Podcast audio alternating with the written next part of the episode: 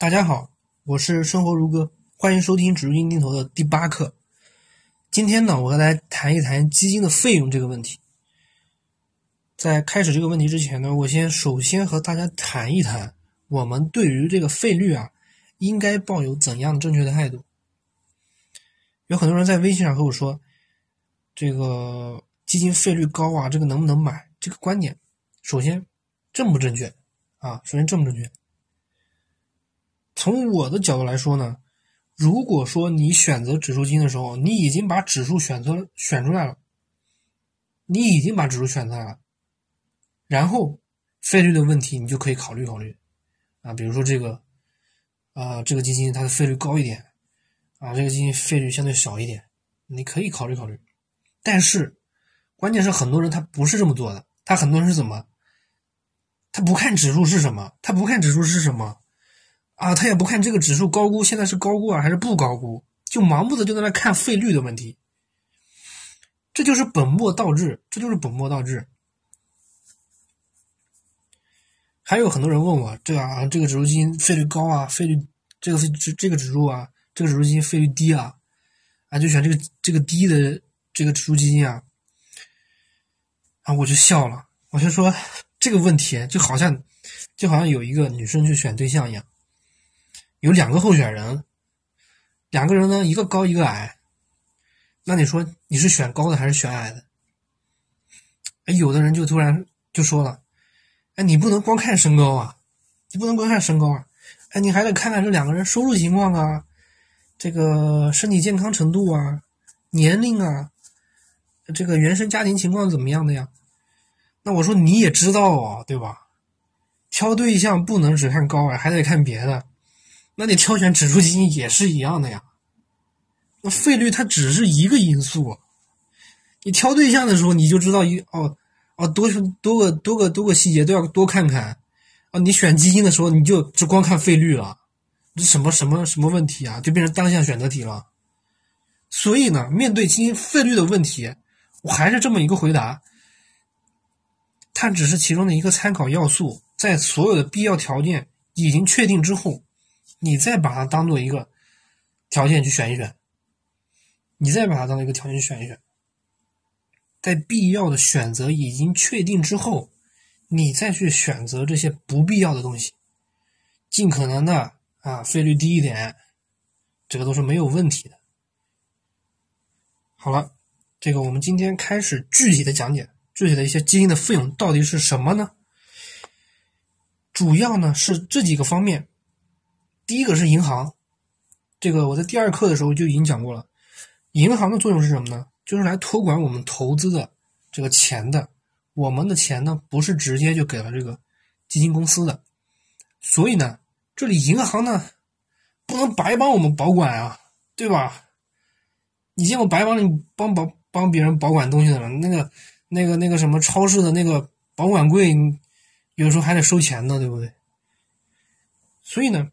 这里银行它就要收取我们一些费用，这个费用呢就叫托管费，大概是多少呢？差不多是百分之零点二五啊，百分之零点二五，这个其实是不是特别多啊？不是特别多。第二个呢，就是我们的基金公司，就我们基金公司这个呢收取的费用就多了，费用就比较多了。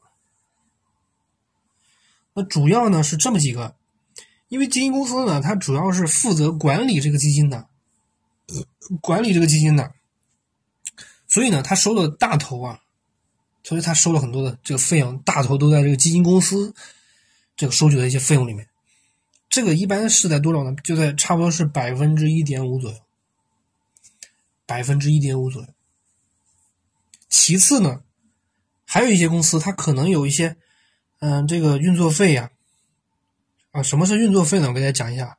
就比如说这个请这个公司请律师的费用，请这个会计师的费用，还有一些制作的一些费用等等，这个呢，基本上是忽略不计的，基本上忽略不计的，与我们投资的这个钱的这个总额相比呢，它几乎是可以忽略的，就可以忽略了。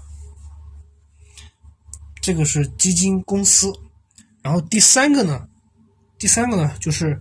基金的一些销售平台，基金的销售平台，我之前讲过的这个那个买基金在哪哪个地方买，这个这个东西就是一个平台，就是一个平台，他们也要收取我们一些费用啊，也要收取我们一些费用，他不能光帮这个基金公司卖东西啊，对吧？相当于是一个这个这个叫什么呢？渠道商是吧？他也要收取我们一些费用。一个基金产品，它是要做推广的，它要做营销的，要不然没人知道啊，对吧？没人知道啊，这样才能卖的更多呀。卖的越多，它这个赚的钱才越多呢。基金公司也赚的多啊。所以这个呢，它主要是两个费用，第一个是销售服务费，销售的服务费，这个呢差不多是多少呢？百分之零点六，百分之零点六左右啊。还有一个呢，就是这个申购费。这个申购费呢，主要是支付这个购买基金的时候收取的一些手续费，大概差不多是百分之一左右，百分之一左右。